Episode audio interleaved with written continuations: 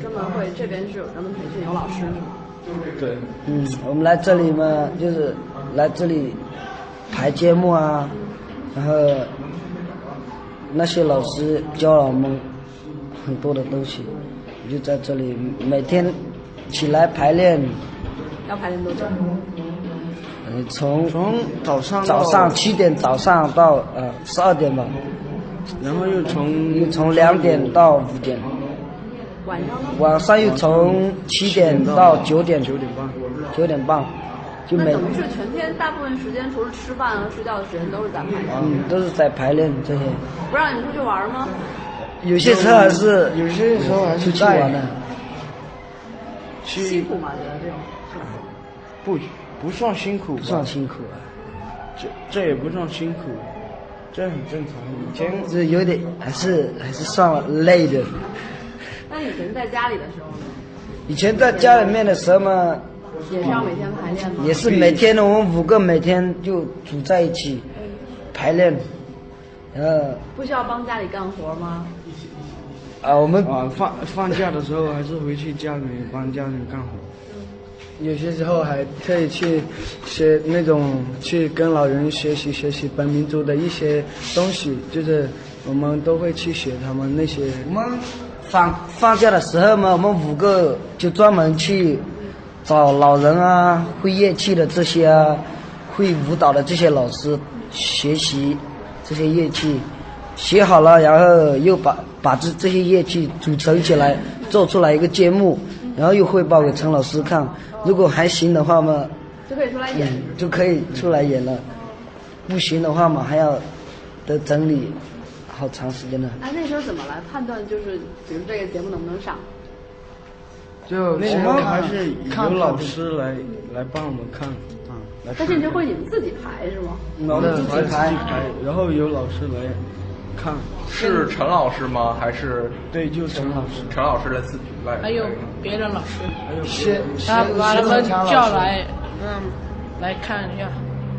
现在就是希望能回回到自己家乡里面，因为现在我们觉得我们自己学本民族的文化还不够，还不够多，所以希望嗯，就是三四月月份的时候回能回去的话，就回去帮家里面干活，还有回去再多学本民族的乐器文化那些。是怎么发现的？觉得觉得还不够多呢？就是在上台的时候要用到什么节目那些，因为要用古老的那些哦，那些，就觉得哎那什么对什么没有对，所以就觉得会缺少那种，就是我们佤族的乐器，我们几个到到说起来，我们还是啊、会的挺多的了。会的挺多了，就是但是。吹吹出来的弹出来的，没有那他们那种老人的感觉，唱出他们没有唱出那他们那种声音这些这些乐器。都叫什么名字啊？能给我们举几个例子吗？就像那些的乐器，就的瓦笛，瓦笛、嗯，五弦琴，还有独弦琴、古弦琴、独弦独弦琴，独弦一根一根弦的弦，那是他们特别的乐器。独弦琴，你们还有都多大了？最大十六岁，十六岁，那谁最小？哇，你一看就看出来最小。你今年多大？十五啊，十五。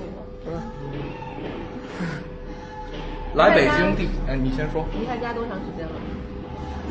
这一次出来应该一年多了。一年多了，你有没有回家。回的有些是回的，放假的时候，老陈老师也给我们回去。就是这次秋假，应该说一个月没有回去了。哦，两两个月了。春节在哪过的呀？就在北京在这里过。哦，就是这次上台，就是陈老师他们弄的这个台阶，就目，让我们知道我们嗯学自己本民族的文化还不够，因为我们要上看到那些各个民族上的那些嗯都比我们好，比我们强，所以就想再回去多学一下本民族的文化。嗯现器。现在我们的，现在我们这几个都怎么说呢？也在一起这么长时间了，觉得还是蛮好的。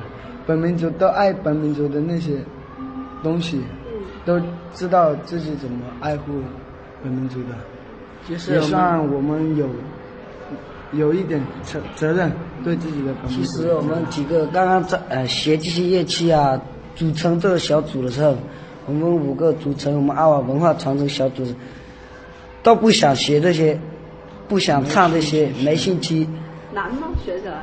难挺难的。然后嘛，就想跟这些呃流行的这些走，想了想了很多嘛，然后是选择走了。选择走了这条路，你们喜欢流行音乐吗？现在的不喜欢。不喜欢了。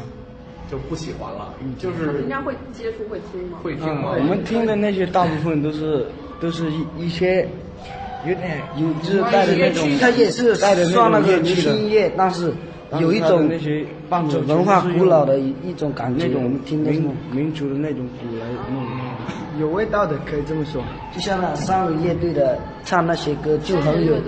嗯，就是山人嗯哦，就很有这样文化的一种感觉。你们喜欢山人嗯，哦，就山人乐队是彝族的，好像是，也有佤族的，也有有佤族啊，很多的他们是很多民族在一起的，是吗？还有彝人知道的，啊，一人制造是吧？你们喜欢那种流行音乐？现在我们几个就是，虽然我们很热爱本民族的文化，但是还是想想起我们自己的文化嘛。因为现在我们学文化有点那种困难，所以就希望能学点文化，然后再回去弄一下我们本民族的文化，那样就更简单嘛。如果不是陈老师把我们挤在一起，有可能我们去打工了，打工了，然后呃跟社会走的走了，家里现在像你们这么大的孩子，有出去打工的吗？有多了，比我们小的都比我们小的都出出去了。哦，所以还生，那我们那个村里面就就才生下我嘛，那我们是不是一个在走是，是一个县，但不是不是一个乡。我们向往的那些朋友全部不在了，我也当时我也想出去跟他们一起，但是啊，就是有缘分，我们五个能在一起有缘分，学了这些嘛，我就觉得很有意思，就是能跟我们五个在一起很有缘分做这样的东西。那接下来的规划是什么？就希望再回去再多学一些东西，嗯然后还在土生计划里面。对，还是继续在土红计划。以前就坚持到土凤走上。以前嘛，觉得那些跟我们一样同年龄的那些孩子都出去打工，然后上文化课的时候就想了想，我的同伴都全部出去打工了，是不是我应该也出去打工？就想了想，就上课的时候就乱嘛，所以就进入了我们进入了阿瓦文化传承小组这个传承班里面之后，然后就觉得自己学到的文化太少了。就是希望现在能让我们多学点文化，然后再传承我们本民族的文化，那样就更好啊。那除了像你们坚持在土生计划里的，还有一些外出打工的一些孩子，还有人留在寨子吗？现在大部分的年轻人已经没有了，都老人是一些老人还在家里面。现在的年轻人大部分都出去外面，还有些家长全部都出去打工。我们就怕陈老师再不给我们回去学的话，就怕那些会的老人走了，就怕他们走了，因为会的越来越少了。就像好几年前我们跟他们学了，那些老人有些都走了，现在才剩下两三个，所以我们陈老师再不给我们机会的话，有可能我们就学不到了。这个这些乐器，我们佤族这种乐器文化就可能失传了。我们自自己都是这样，买点酒啊，就去跟老人接触接触，学这些，跟老人接触，是我们自己去学的。都买什么酒啊？他们就喝的好酒喝啊，其实跟他们要学到这些东西挺挺难的，不不容易。你得等那些老人把他们。嗯把他们灌醉了，他们才愿意。你你不但把他们是因为因为真的因为有些老人教的那种有点那种复杂，但因为他们不会像现代那种教嘛，嗯。现在是教那种教那种有点好，但老人他不会那种，他只会做给你看，嗯，他然后你要去模仿，如果是现在的话，他教他要教你怎么做，第一怎么做怎么做么，第二怎么做怎么做。如果是老人的话，他只这样做，他告诉你就这么做哦，你自 自己去模仿所以要。一遍一遍去学。嗯，还有有这个耐心的对，还有希望有点文化有点如果你有点文化的话，老人那样做的话，你就拿笔记起来，对，记下来，然后那样就更好学。因为现在我真的你只能自己记住了。对下次有人问你的时候，你也只能演给他看。现现在现在每次我做什么事情都是用头脑去记的，而不是用那些什么笔那些，全都是头脑。教我们的，他也不会这样，这是第一，第二，就直接的吹了，一遍就走完，然后后面你自己每天还要自己模仿，他再再去一次的再时候，去听啊那就不。一样了。第二遍就是另外一种吹法，呃，那这个非常难，这个非常难。非常难的，那你会不会压力很大呀？因为老人这样教了一遍，你可能练还没有练会，你也不好意思再问他，让他再吹一遍。还有一些东西嘛有些老人他吹的时候，他也没有人跟他接触，他自己也也会孤独的时候也会吹也会拉嘛。哦。所以那那些时候是最好的机会，就去偷偷的录下来啊，哦。然后就偷偷的去那里听啊，自己去。你们有录音的设备吗？没有。没有，那你们我们都是拿手机录，哦，回去在那里放，听了好几遍，自己模仿出来的。，以前我们在传承学的时候还比较有点简单，因为那些老师还有点好，他他们都是我们进传承小组的时候，也都是叶领部长一手把我们拉到那里，然后到了那里以后，叶领部长还特意从乡下把那些老人拉过来教我们。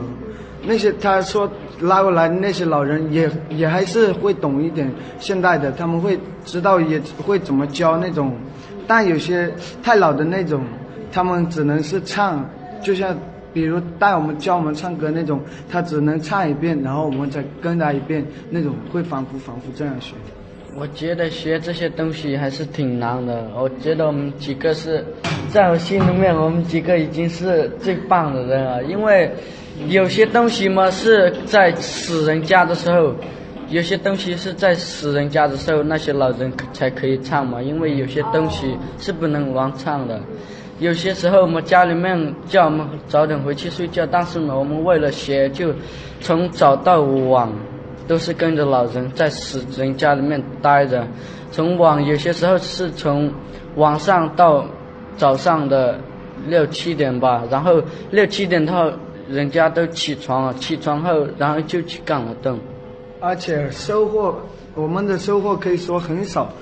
对，因假如我今天学这首歌，我从早到晚有可能只会了的，他本来是百分百分之十，那我只学会了百分之三或者百分之四，还有百分之一半都没有学会，都是这样。因为有些时候我们去帮家人做劳动那些，然后晚上回来才跟老人学那种，对有些都会这样。我们几个是最坚持的，我们以前有五个女，五个男的，女的我全刚才就想问，怎么没有女孩儿？女的全部跑光了，上了去打工了。去打工了，挣钱挣钱了。上，学的还有，上学的在昆明上上学的有两个，打工了打工了，就剩下我们五个，我们五个差一点也也要拆散了，然后又想起来嘛，一个给一个打电话，又挤到一起又去学了，所以我们五我觉得他们五个在已经在我心里面是我最棒的伙伴了，我们能坚持到这么多年，真正的在一起嘛，已经真是已已经七八年了吧，应该学这样的做这样的。也是靠互相的鼓励。嗯，我们现在有些人，就是我们，特别是我，有时候也想过要出去打工，不干这行的了，因为干这行的太苦了。但是又想想不能丢自己本民族的文化，然后又早上起来嘛，又想想，又起来，还是坚持做这行的。现在嘛，我想了想，是不会丢下我们本民族的文化。我们几个不会上，不会上，你们家里人支持你们吗？挺支持我们的。有些有些就不支持了，像我家里面就不支持我干干这样的，我爸爸不支持我干这样，我妈妈就支持我。那爸爸希望你去干什么？去打工？打工挣钱，所以不管怎么说嘛，我还是坚持的去做了这个，学了这个了。那现在做这件事情能赚到钱吗？我们是想，嗯，赚不赚到钱是没什么事的，只要我们几个，只要我们几个能再坚持的，呃，为本民族做出为贡献本民族做出贡献，然后也不想要什么资金，只要我们五个能能站站在台上就已经够好的了。但是现在想了，因为家里面的人呃有些不支持嘛，因为家里面贫没有钱跟我们，而且现在家里面有些已经老了，所以希望呃我们几个能有点那种一点点的资金，就是一点钱，把它寄给家里面，有可能家里面的人会更支持我们那种。因为有时候我们回去跟老人学的话，还得拿家里面的钱去买点酒给老人喝，然后给老人喝，然后再跟老人聊聊天，然后老人再教我们。如果是你这样没有什么什么东西拿给老人的话，就去教他教你，那是不可能的，老人是不愿意教你的。是的，我也曾经想放弃过好几次这里。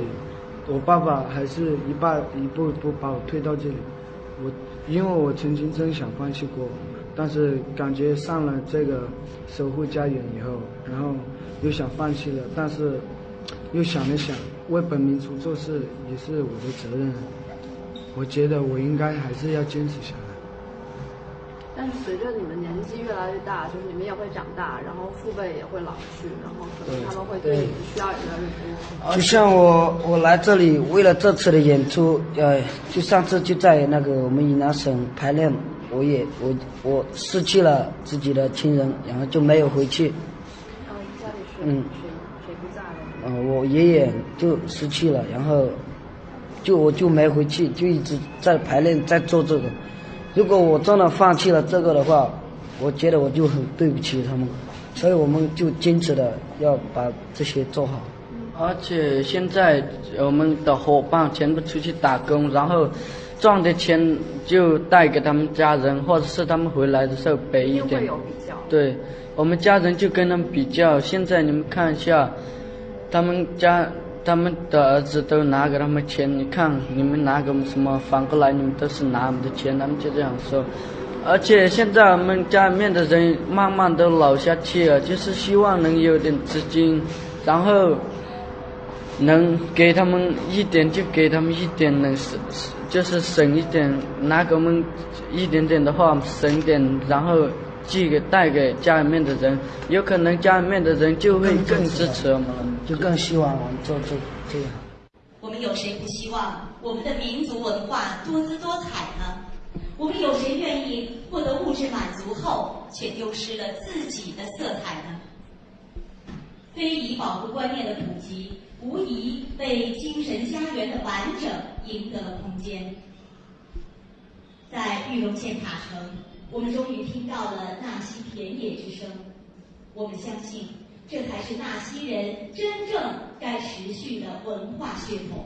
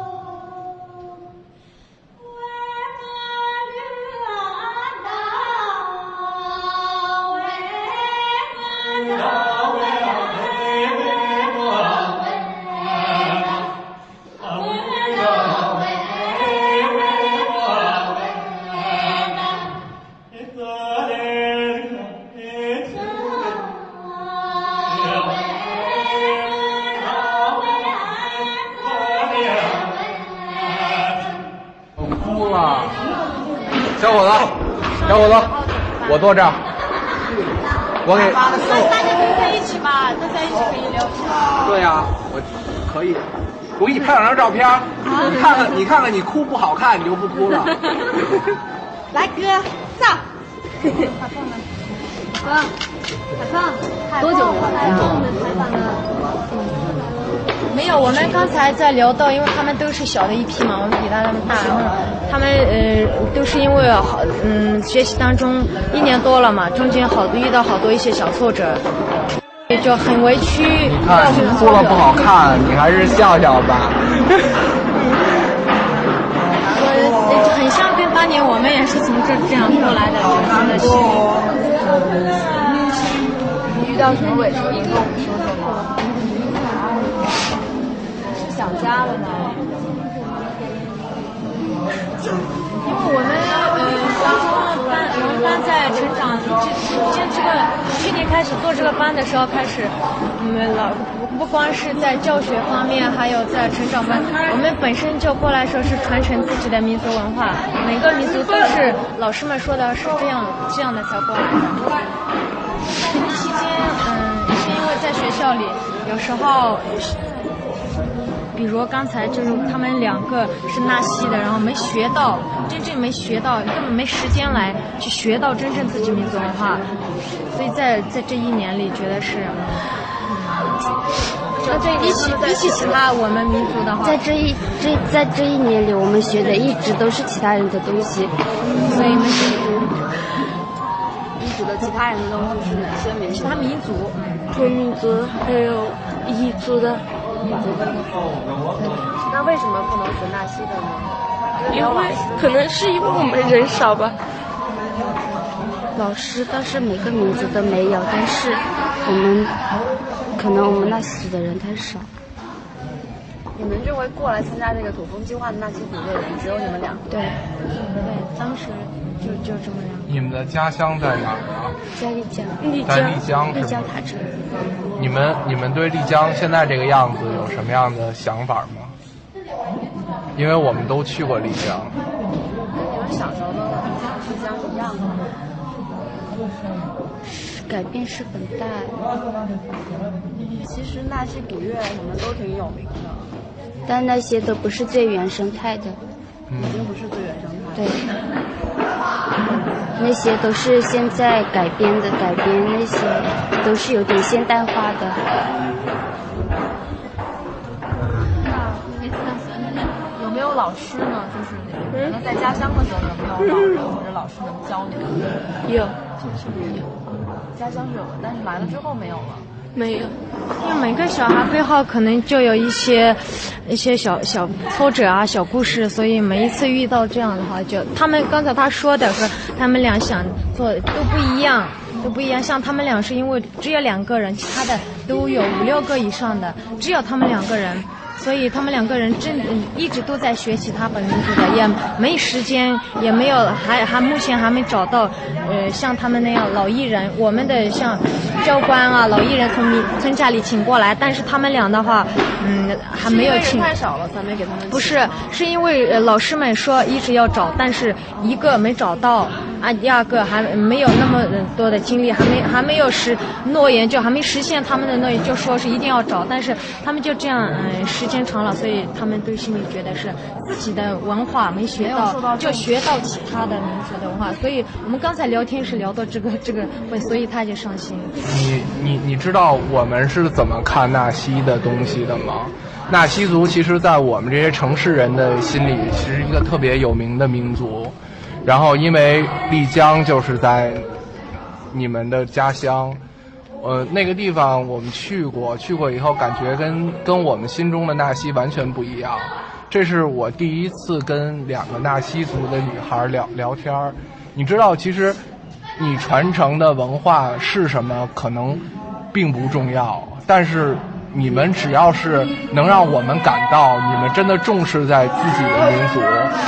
你们、你们、你们、你们、你们的这种、这种、这种眼泪是为你们民族流的，然后从我们一个就不是你们民族的人来说，我就特别为你们感到自豪。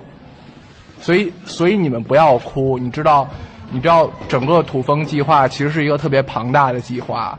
可能这个时候真的没有没有没有帮到你们，然后我们可以去跟你们的陈陈老师说，但是你们两个真是两个特别棒的纳西族女孩，又坚强，对，小女孩又。我我我第一次见到见到这样的纳西族女孩，因为以前我在丽江看见的都是一些老太太、老人，走路特别慢，不说话，一一一一步一步走过去，然后就是看谁都是特别惆怅。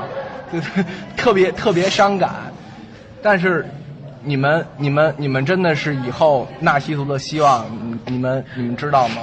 所以所以你们不要哭，你们只要心在，不在这一两年，你们回去的话，你们一定会学到更好的纳西族文化，千万不要伤心，好吗？我们也都会期待，就是能够看到纳西更多元生态的相信这个。好东西一定会保留下来，也一定会被我们看到的。其实我可以插一句吗？因为我嗯，其实他们的小故事都不嗯这样，还有他们的，还有刚才嗯，比如那个男孩，他们几个小娃的，他们都是挺小的。然后刚才我们聊到好多，像他们的话，他们说最基本的那么长时间了，因为这边的话，如果一回家小孩都散了，散了的话，你你你你再聚的话就不会回来。那样的话，那以后。再来一次的话，一个车费从从他们那里到这里，一个车路那么远，几天才能到昆明？从昆明再到北京，对不起，车费车费太贵了。对，就是现在我们家们都开销量太大了。所以在这样的情况下，他受委屈的是最多的是他们，是因为我们大家大家都都是小嘛，他们觉得是，嗯，那么长时间回不了家。像刚才他们哭，一个是亲人，亲人在中间，亲人去世了，但是不知道，我就回去以后才知道是爷爷奶，爷爷呢，他们说嗯这样了，所以在这样的情况下，那么小的他们就。觉得是你们出来的车费还要自己出吗？嗯，是是，每一次都是嗯是自己先出，然后这几年还好，就是嗯一上来老师们都要帮的。但是像这样的情情况下，他们有一些自己的小问题啊，这样可以可以听一下自己。如果要听的话，听他们这样的小故事，是亲身经历的，想给更多的人知道。我我看到的是两个特别美丽的女孩儿，我都不敢摸人手，你知道吗？你俩都直接摸呀？对呀。对。那那你们你们那个当时那个情况可以说说。你们你们俩别哭了，来，我给你拍两张照片，擦擦眼泪，然后把照片，然后然后把照片寄到你们家去，好吗？来过来，咱们找一个亮。对。孩子们，真的真的别，千万别。别别放弃，你知道吗？因为，因为因为你们你们眼泪其实是留给纳西族的，你知道吗？你你你只要是我们这些人看来，只要你们哭，你们还在意，你们的民族文化就可以传承下去。我们为什么要做这个土风行动的报道？因为，因为因为大家看不到眼泪，你知道吗？每个人看到的都是你们在台上唱歌跳舞，都是高兴。他们看不到眼泪，他们感觉不到责任，你知道吗？我们我们现在缺的并不是老师机会，老人可能走的走，少的少，但是我们现在缺最缺的是责任，你知道吗？你们两个是非常有责任的两个纳西族女孩，你们应该是这个民族的骄傲，你们你们你们不应该哭，你知道吗？应该哭的是造成这个现象的人。你们都是特别棒的女孩，造成这个现象的人并不是你们。我们来这里的话，如果没我们来这里的时候，没事，老人去世了，我们回去，然后去找那个老人，那老人已经不在。如果真的要办这个土风计划的话，就让我们自己回自己家乡里面学东西，学东西之后，然后有任务的话，真的。陈老师有什么重大任务的话，然后再召集我们几个上来。那时候我们已经把我们本民族的文化掌握在手里面，然后就上台就好了。你知道，你知道，我们也非常担心这件事儿。对。但是，但是没有办法，陈老师也是人。陈老师在这件事上，你知道投入了多少钱吗？嗯。陈老师投入了成百上千万。我知道。他的他的投入是你们每个人可能都都都想象不到的。陈老师是最伟大的，我们知道。对对，就是说，所以说你们一定不要哭，一定不要放弃。如果你们有机会下次来北京的话，我还要见到你们，好吗？千万别退出，回去去学习你们的文化，然后下回再来北京，好吗？让下次能在台上看到你。然后这是我，这是我第一次劝劝一个不是身边的女孩让她不哭，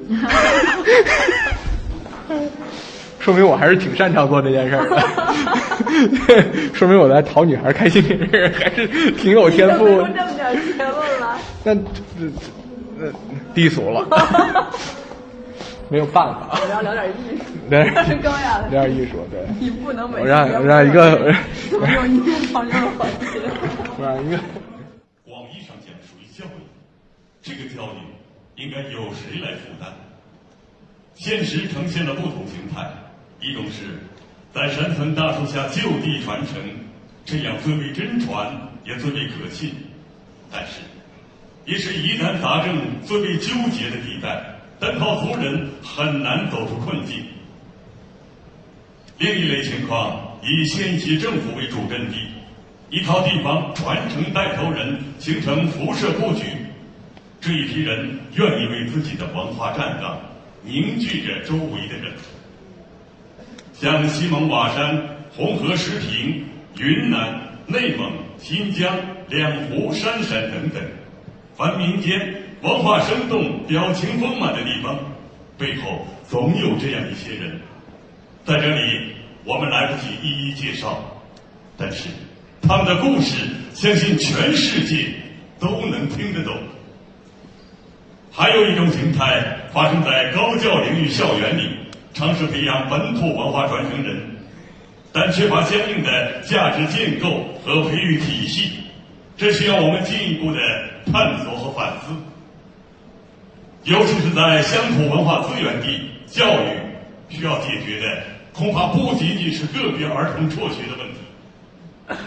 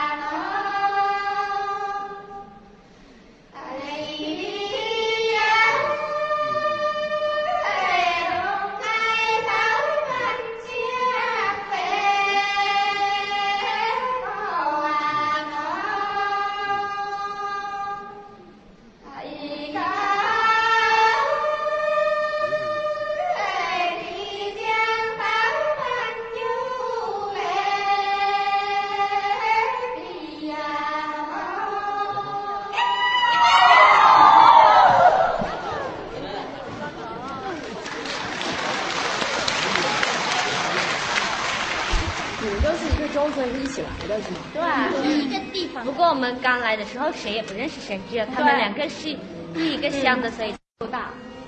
多大的都有，反我正们三个十18十五到十八，十五到十八，十六到十八。那像家里这么大的孩子都在做什么呢？上学上学啊，有的我们都是在学校里，我们都是从学校里被陈老师挑出来的。对，不是挑，反正就是他去到我们那些地方采风嘛，然后就就看到我们就问我们愿不愿意学啊，想不想传承自己民族的文化，我们就跟着他来了。对，那你们就当时在舞台上表演，除了说就是被从课堂上赶出来的那种，那个是因为就是我们刚来的时候嘛，那时候因为我们原来在学在我们文山州那里都是不怎么重视民族文化，所以我们都是在学校里面上课，都从来没接触过原生态民族文化这些。都是？都是都是语文、数学啊那些。然后，然后我们到了那个学校以后，嗯，因为那个学校他是想要那种一来就非常会的那种，就是然后因为他们要赚钱嘛，然后他们就是想搞马上就去搞什么演出啊那些就赚钱给他们嘛。那那个学校是什么学校？那个学校就是昆明艺术职业学院啊，就是反正他们就觉得我们可能就是没那么还没有，因为我们舞台性的那种。嗯因为我们去的话，我们是想去学习的，就是但是他们是，反正就是想要演出的那种，所以我们可能没达到他们的要求，他们就不想要我们了，所以就随便找了个借口，然后就会只是只是上次就是跟我们一起演出的那两个老人，他们龙丽英跟龙凤妹。两位教官嘛，嗯，他们两个就是那个破牙致富啊，那些就是他们那个画出来的。第一代凤妹她家发现。哦，然后服装还会再穿民族服装？不会了，下一代不会穿，在家里都就就是全是穿汉服，而且如果我们穿的话，还会被同龄人笑话。对我们说，我们上来是学界三哥啊，这些人家说哇，怎么那么土啊？对，就是这样笑话我们。但是我们没关系。那他们说说话呢？他们说话有一部分人不会讲那种像我，其实我也不怎么懂我们民族的语言啊。也没有就专门的上课会教。没有。民族语言是在家里面从小跟着老那边有的话也没有人学了。但是上一辈人还会说。会。会。但是到这一辈大家都不太会说了。嗯。现在城里面的孩子就不会说了。只有在农村里面的孩子还会说，城里面的基本上都不会说。那大家都在说普通话。对。说普通话，这边的地方方言。方言。嗯。其实，如果不来这里，可能我们也是那一类人。嗯。就是很不喜欢学那种。不来这里的话，我还在阳光下面跑步呢。下面到我们这年龄的时候，我的同学都当妈妈了。对啊，好多同学的妈妈，呃，很多同学的妈妈都这么高了。那看小孩子那么高了，真的可能，呃，四五岁的也都有了。我十二岁的时候，他们结婚的都已经有了。现在我十八了，过了那么多年，对，可能结婚的就更多。其实我们那边是。就是小女孩像我们这种的上学其实的也挺少，我已经算挺稀有的了，在我们村子那里，就是每个村基本上一个村委会，好多户人家，好多个村落，最多就是不到十个人上学，其实挺可惜的。我很感谢我爸爸，他很支持我，不管是什么都支持我。如果没有他，可能我也不会来读。其实。也不知道怎么说，反正我爸爸对我很好，可能他也是比较那种有先见之明吧，他很懂懂得那些更多一点，看得更远一些，比我们那边的很多，就是我爸他们那种那一辈的人看得更远一些，他更支持我。但是就是我们那边更多的原因就是不重视民族文化了，就是。可能就是因为我们那边就是太重视经济了，因为以以前都是很贫困那种，然后就想着先一定要孩子好好的上学啊，一定要上学，不然以后的话怎么怎么吃饭啊那些问题，就是说，所以就只忙着上学，然后就把民族文化这些就忽略了。就像我妈妈本来她就是一个民间歌手嘛，哦，然后我就一直在学校上学啊，然后就没有学。妈妈也没有想要教给你。就是平时一起干农活的时候，她累嘛，一边干农活就一边唱歌，我还嫌她烦了。对，老人以前放这个，我们说太烦了，不要放了，对，好难他们一听啊。放那个，我们就跑出去玩，然后就不怎么喜欢。男士苗族和壮族的音乐都非常棒，在我们听起来就是经常会特别羡慕。就是来那时候看到都知道民这些民族的那些文化有多重要但是现在觉得越学越觉得很有意思。嗯，更喜欢他的那种你们更苗族的那个飞歌，飞歌壮族对，那个是贵州的。哦其实我们那边也有，但是类哦也不一样。对，而且就很少人会唱了，基本上都只有三十岁以上的人会唱了。我们那里现在我们这辈的不会了，上学也少，学这个的也少，基本上都是往外面跑打工打工，然后嫁人嫁人，那个是太现实了，在我们那边。像我这样十八岁的，可能已经找不到了。我们那村子的爸爸也从来没有催过你。爸爸不喜欢那种他说人他应该觉得是更尊重自己的孩子一些，就是你喜欢什么都行。真显小，他哪上十八岁？可以像十四就是岁。啊，爸爸都已经说是，哎呀，赶紧读书读书，以后去找工作吧，以后找个好人就嫁了吧。但是我的爸爸也是跟他爸爸都是一样的，我们都是爸爸妈妈支持对，我们才来爸爸这里的妈妈上都是很支持。没有爸爸妈妈，可能我们都还是我们几个现在都也上许学都没有上学的那种机会。可能现在还是家里面读书。上学，然后就结婚。来这里，我爸爸也挺好的，因为在我们那个唱那个山歌嘛，壮族的就经常唱那种情歌，然后我爸爸他不会唱嘛，然后我妈妈经常被政府他们那邀请去唱，然后是跟别的男的唱，然后如果别人不理解的话，就会那个就会生气啊，那些会吵架那些，但是我爸爸他会支持我妈妈去，因为我妈妈有时候她也不想去，都是爸爸说去吧，既然政府让你去唱你就去。多开明的爸爸。但是其像其他人就会打架这样子，因为情歌也不能随便唱的。对，有的有的是时候对着对着就哎呀，走了，我跟你走了。对，就是这样子，所以那个有时候我妈妈也不愿意去嘛，爸爸就支持他去，然后，但我现在我爸爸也挺支支持的。我看你们学的那个就是将来要学的歌，其实情歌占的比例也挺大的。对大，因为民少数民族情歌都是占分量很大的。但是不管是刚学的时候，可能你就是十四五岁的时候学这个，能能就知道他在唱什么。是我们都有懂的那个语言嘛？对。然后都知道是什么意思。那肯定不会是很深层的了解，知道的。慢慢来嘛，等我开窍了给你。对，来，跟他对歌吧，你们。我就拉回家去不上我就拉他们，拉他回去了。这个我们一会儿啊，我给你人都拍照片，但是你们不住在一起啊。破费我要破费没事儿，哥哥别的都没有，就剩有钱了，你知道吗？然后给来那个给给给你们分别寄那个拍照片，然后寄回去好吗？好来来来来来，咱们找一个背景。你真真有钱，吹牛都不上税。他们就像长征当中被忽略了的一小支部队，既没有四轮驱动，也上不了我们的高速公路，只能在乡间小路上赤脚而行，甚至缺乏最基本的生存保障。但是，正如大家看到的，正是这些孩子们组成了一小支特种部队，携带着我们中华族群的重要信息，扛着多元文化延续的重任，跟我们的高楼大厦和 GDP 一起血脉同存，却不能休戚与共。这并不是个简单的弱势群体问题。民族不可再造，资源不可复制。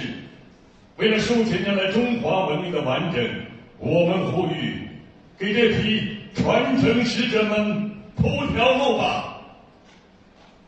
但愿我们这一代人手上不要丢失太多，到明天缺失了对子孙的交代。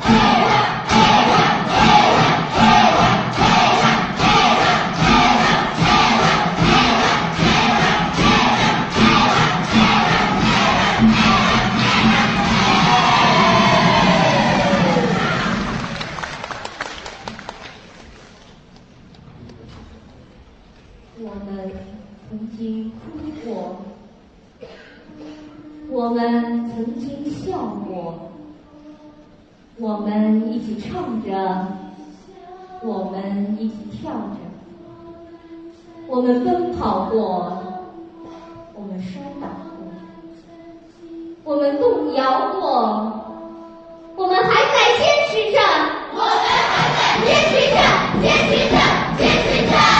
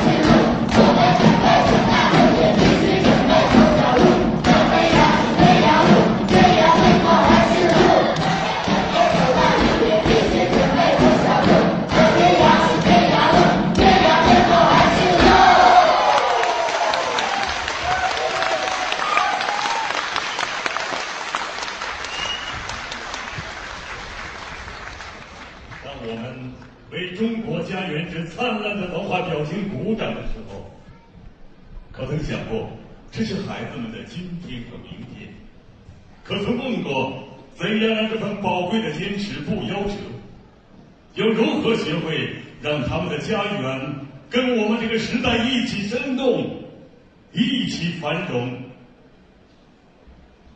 我们是否需要做出策略上的调整，采取果断有效的行动，来支持他们的今天，以支撑我们的明天？我们渐渐发觉，我们的思虑已经慢慢的跃进，触碰到了也许不该我们负担的话题。